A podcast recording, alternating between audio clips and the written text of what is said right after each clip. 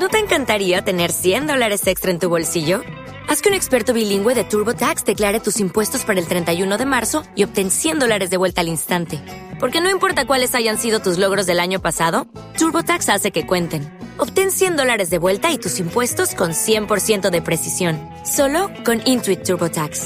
Debes declarar para el 31 de marzo. Crédito solo aplicable al costo de la presentación federal con TurboTax Full Service. Oferta sujeta a cambios o cancelación en cualquier momento.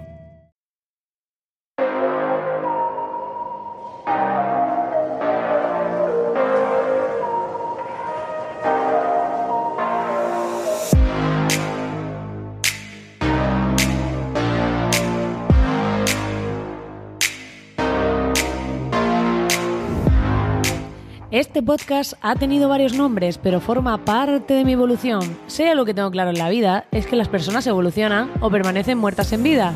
Y sin duda, yo no soy de las segundas. Mi nombre es Marina Miller y soy una marketer, creadora digital e impulsora de freelancers dispuesto a salir de su zona de confort para ver qué hay al otro lado. He creado una comunidad de la que puedes ser parte si lo decides en www.espabilismofreelance.com. Lo bueno de ir solo es que nadie te incomoda. Lo malo es que lo mágico siempre está al otro lado de la incomodidad.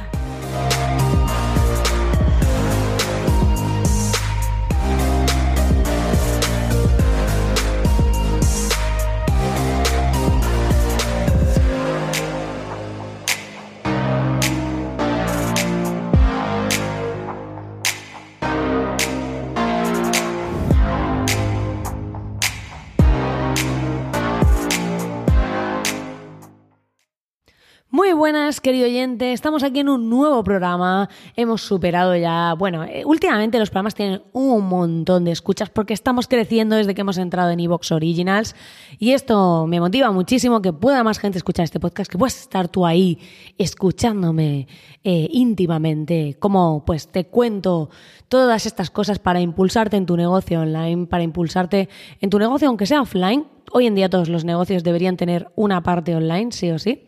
Y bueno, pues hoy vamos a hablar de un tema muy interesante que es el tema de cómo educar a los clientes, porque muchas ocasiones nos llegan clientes que no nos gustan o que no nos valoran o que no entienden por qué hacemos lo que hacemos o que no respetan nuestro criterio y esto hace que a veces nos podamos desmoralizar, podamos pues sentirnos que bueno, que a lo mejor no somos tan buenos o todo este tipo de cosas que le pasa a muchísimos emprendedores pero es un motivo para que demos ese salto de decir, hey, ¿cómo puedo hacer para educar a esos clientes, para que me valoren, para que me respeten, para que no tenga que estar haciendo cambios todo el día? Porque esto de los cambios es como tú creas todo, planteas todo y después el cliente a lo mejor llega y te dice, mm, eh, pues es que no me gusta nada de lo que has hecho.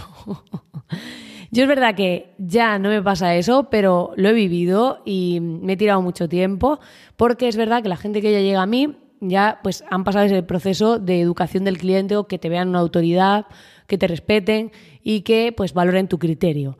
Pero esto es imprescindible a la hora de que el cliente entienda por qué nos debe hacer caso. Porque igual que vas a un abogado y por desconocimiento pues le haces caso, porque no tienes ni idea de leyes ni demás, en el online es como es algo nuevo eh, y si no muestras confianza en lo que estás proponiendo, en lo que haces y demás, esa persona va a decir, pues este eh, es un error muy típico. O sea, que, esa persona diga, bueno, pues es que tampoco me, tampoco me ha convencido mucho y yo creo que mejor así, o yo he visto este otro que hace esto. Y a ver, hay mil formas de hacer las cosas. O sea, si esperas que alguien llegue y te diga, ah, esta es la fórmula infalible, no funciona. Eso no existe. O sea, eso de la fórmula infalible, no. Pero sí que es verdad que sí que funciona escoger un camino. Siempre hay muchos modelos de negocios, a, por ejemplo, gimnasios. Hay un montón de gimnasios distintos y no todos tienen la misma estrategia de precios ni nada. Hay gimnasios de lujo, hay gimnasios enfocados tipo CrossFit, hay gimnasios genéricos, hay unos que están más enfocados a clases, otros más, hay gimnasios solo de pesas, sin clases y de, bueno, pesas. Todos los que se dediquen al mundo fitness me mandarán aquí con antorchas a la hoguera, porque, claro, no solo son pesas, ¿no? El mundo fitness, tal. Hay distintas, hay distintas formas, ¿no? Pero al final tú tienes que escoger cuál es tu propuesta y cuál es la tuya. Lo más importante aquí es que hacemos, o sea, que hagamos entender a esa persona la diferencia entre lo bueno y lo malo. Esto, de verdad, es el error principal de todo el mundo online. Y ayer lo hablaba en una auditoría que estaba haciendo y, era como había un cliente de una auditoría y me decía, es que yo he hecho un antes y un después, que seguramente estará escuchando esto por aquí, saludos. Eh, y entonces eh, me decía, es que mm, no, yo he puesto un antes y un después y la gente me dice que no ve la diferencia. Y es que realmente no estás mostrando la verdadera diferencia. Entonces, muchas veces pasa que el cliente no nos respeta o no nos valora porque no le hemos enseñado que sabemos hacerlo. Es muy importante que en la página de... porque esto pasa mucho, o sea, es que quiero decir tantas cosas al mismo tiempo que es como que voy mezclando y me saturo a mí misma en mi cerebro porque quiero decir como mil cosas. A ver, me centro, ¿vale? Que estoy hoy... Venga, me voy a centrar. Lo primero, enseñar al cliente la diferencia entre lo bueno y lo malo. ¿Por qué? Porque aunque lo des por hecho, en este mundo online que todo está nuevo, si yo te digo a un cliente que vale X, que yo te escriba un email o que yo te escriba una página de ventas, le tendré que enseñar cómo es una página de ventas mal, mal escrita o mal planteada o mal hecha y cómo es una bien hecha para ti. ¿Por qué? Porque ahí el cliente va a entender que sabes lo que estás haciendo y que sabes de lo que estás hablando. Porque si tú no haces eso, tú le dices, no, pero es que esto está mal hecho. Y alguien que piensa en una web, por ejemplo, no ve la diferencia entre una web. A lo mejor ambas son bonitas, pero el discurso de venta de uno, las CTAs o lo otro, más allá de lo que se vaya de, de lo que entendería cualquier persona que se vea bien en el móvil, que se vea bien en la tablet, que tal, tú imagínate que yo cojo y te enseño que es que la letra es muy pequeña. O sea, yo te hago un análisis en un vídeo enseñándote la diferencia entre lo bueno y lo malo, que también lo puedo hacer con fotos, lo puedo hacer de distintas formas. Pero es muy importante esto, porque si no, esa persona no entiende el valor de lo que haces, porque es un sector muy nuevo, todo lo online es tan nuevo que el cliente muchas veces no entiende. Y entonces nos enfadamos porque no queremos que entienda cómo nosotros pensamos y queremos que esa persona entienda el valor de lo que hacemos, pero no se lo hemos explicado, porque la mayoría de landings, de agencias y de todo, lo único que te ponen es hago SEO, que es posicionar webs y tal, hago diseño web, eh, que es eh, crear páginas web con e-commerce, tal, tal, tal, pero nadie explica la diferencia entre lo bueno y lo malo. Entonces luego llegan a nosotros y te dicen, ah, pero es que fulanito me lo hace más barato. Claro, es que tú no le has explicado la diferencia entre lo que hace él y lo que haces tú. Y esto es un error, pero tipiquísimo. Entonces, la clave es que seamos capaces de transmitir que cómo es esa diferencia. Yo, por ejemplo, cuando empecé a hacer las auditorías, hice, más que nada fue porque la gente me lo empezó a pedir, y dije, bueno, voy a hacer una landing así express súper rápida, y no tenía nada. Pero eh, la semana pasada dije, venga, voy a meterle un pequeño vídeo para que la gente entienda mejor qué es lo que te entrego. Porque, claro, si no, yo en mi cabeza lo tenía muy claro, pero no es tan tangible, ¿no? Y entonces dije, venga, voy a meterle un vídeo. Y, ahora, claro, cualquier persona dice, vale, ahora entiendo que me entregas esto. claro, entonces queda claro y entonces dices, vale, y entonces me vas a entregar esto, el PDF lleva los textos, lleva tal, vale, entonces lo entiendes. Pero muchas veces damos por hecho ese tipo de cosas. Damos por hecho que el cliente entiende la diferencia entre lo bueno y lo malo. Por ejemplo, tengo una clienta que le maquetaron un libro y pues no le gustó la maquetación y tal, claro. Y, me decía, bueno, ¿puedes arreglarlo de alguna manera o conoces a alguien o tal? Bueno, nos pusimos a arreglarlo y le enseñé en dos pantallazos la diferencia entre hacerlo bien y cómo lo tenía hecho. Y su respuesta fue, ostras, yo sabía que no me gustaba del todo, pero en verdad ahora entiendo la diferencia entre uno y otro. Claro, porque yo como no sé de eso no entiendo la diferencia. Entonces, esto de verdad es fundamental. Porque luego queremos que nos valoren, queremos que ese cliente, mm, cuando le hagamos una propuesta, no nos regate el precio y todas estas cosas. Pero si no le hacemos entender el valor de lo que hacemos, no puede valorarlo. Entonces nos peleamos, nos cabreamos con eso y es como, ay, pero es que este cliente, joder, es que no me respeta, es que no entiende lo que hago, no entiende por qué. Pero la clave es enseñárselo. Adáptalo a tu forma y manera, como sea, según lo que ofrezcas. Pero es fundamental que hagas esta distinción de decir, vale, esto es como se hace mal y esto es como se hace bien. Si, por ejemplo, dices, hago copywriting, escribo escritura persuasiva para los no entendidos. Vale, entonces yo le puedo enseñar cómo es una página web antes de aplicarle mi copy, que cual tenía, ya sea por una página web que yo tenga, una página web de un cliente, lo que sea, y cómo es después de haberle hecho esa escritura persuasiva y explicarle por qué has puesto cada cosa en cada sitio. Que esto hay mucha gente que le da mucho miedo porque es como, ah, me van a copiar, me van a quitar todo. O sea, está todo inventado. Perdona que te diga, está de verdad todo inventadísimo y no te hace falta. O sea, o sea, no te hace falta proteger eso como una caja de Pandora porque la clave muchas veces no es el saber cómo se hace eso, sino el que sepas hacerlo tú, a tu forma y manera, sobre todo cuando ofreces servicio al final es tu forma, tu manera, tus ideas. Mm, no se puede copiar. Aunque tú expliques el paso a paso, al final tú eres tú y tu forma de hacer es tuya. Entonces, no hay que tener miedo a enseñar, a mostrar, a compartir, porque yo te puedo enseñar cómo hago algunas estrategias de copywriting y enseñarte cómo escribo y tal. Pero aunque haga eso, aunque yo te enseñase todas mis técnicas, al final mis emails los escribo yo con mis historias, a mi forma, a mi manera, o sea, nunca va a poder ser 100% como yo.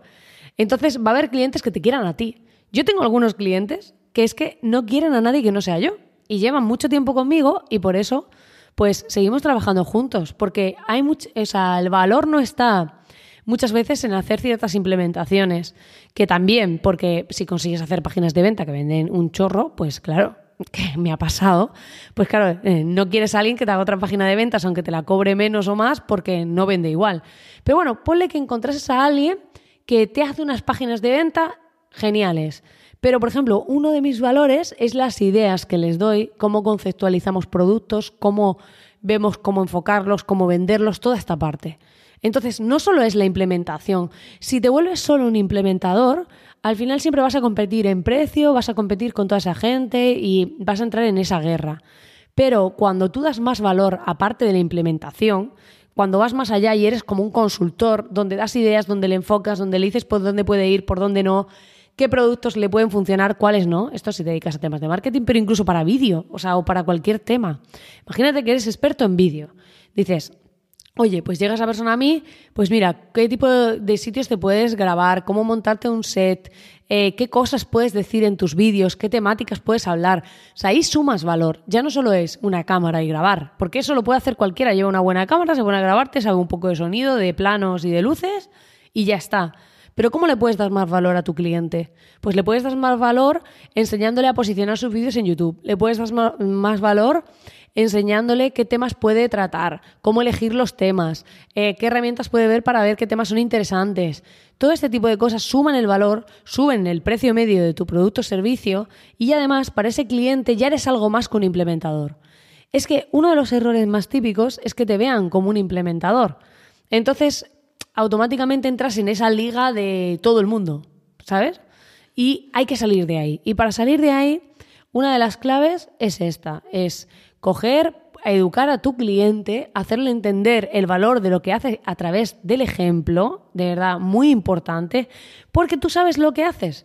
Pero el problema es que cuando el cliente no termina de entender lo que esto en cosas online pasa, mm, nivel Dios, o sea, entonces cuando esa persona no termina de entenderlo, ¿cómo quieres que esté dispuesto a pagarte lo que sea y que valore absolutamente todo lo que haces? Es que es imposible.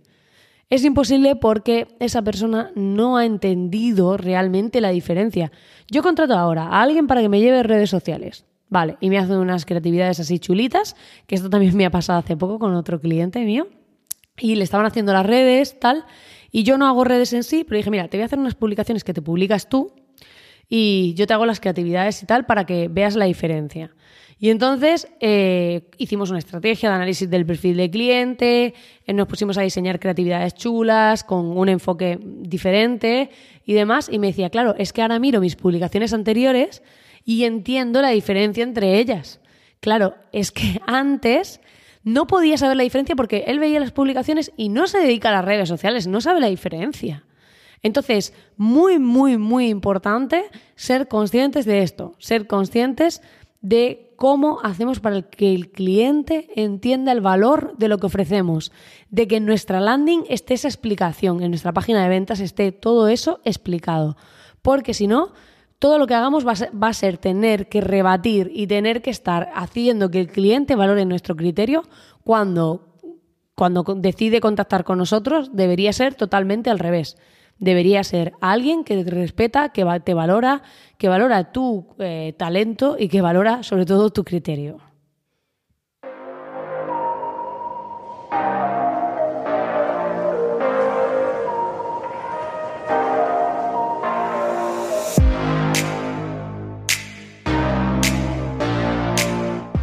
Pues nada, querido oyente, hasta aquí el programa de hoy. Espero que te haya gustado. Te invito a que me dejes tus corazoncitos en el programa si te gusta este tema, para así saber cuáles te gustan más y potenciar esas temáticas. Y también dejarme tus comentarios, que siempre pues te contesto a todos los comentarios y me encanta pues poder reírnos un rato muchas veces con las respuestas y con lo que me decís. Y nada, como siempre, muchas gracias por estar ahí al otro lado y nos vemos en el siguiente programa. Te mando un fuerte abrazo y nos seguimos escuchando por estas ondas de Internet.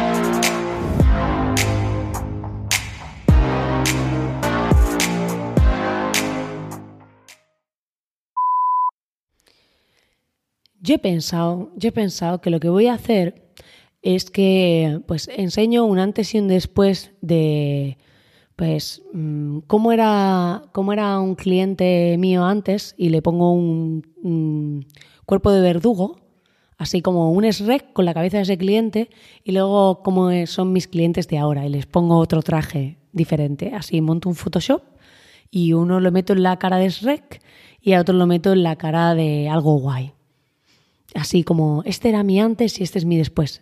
¿Eres qué tipo de cliente eres?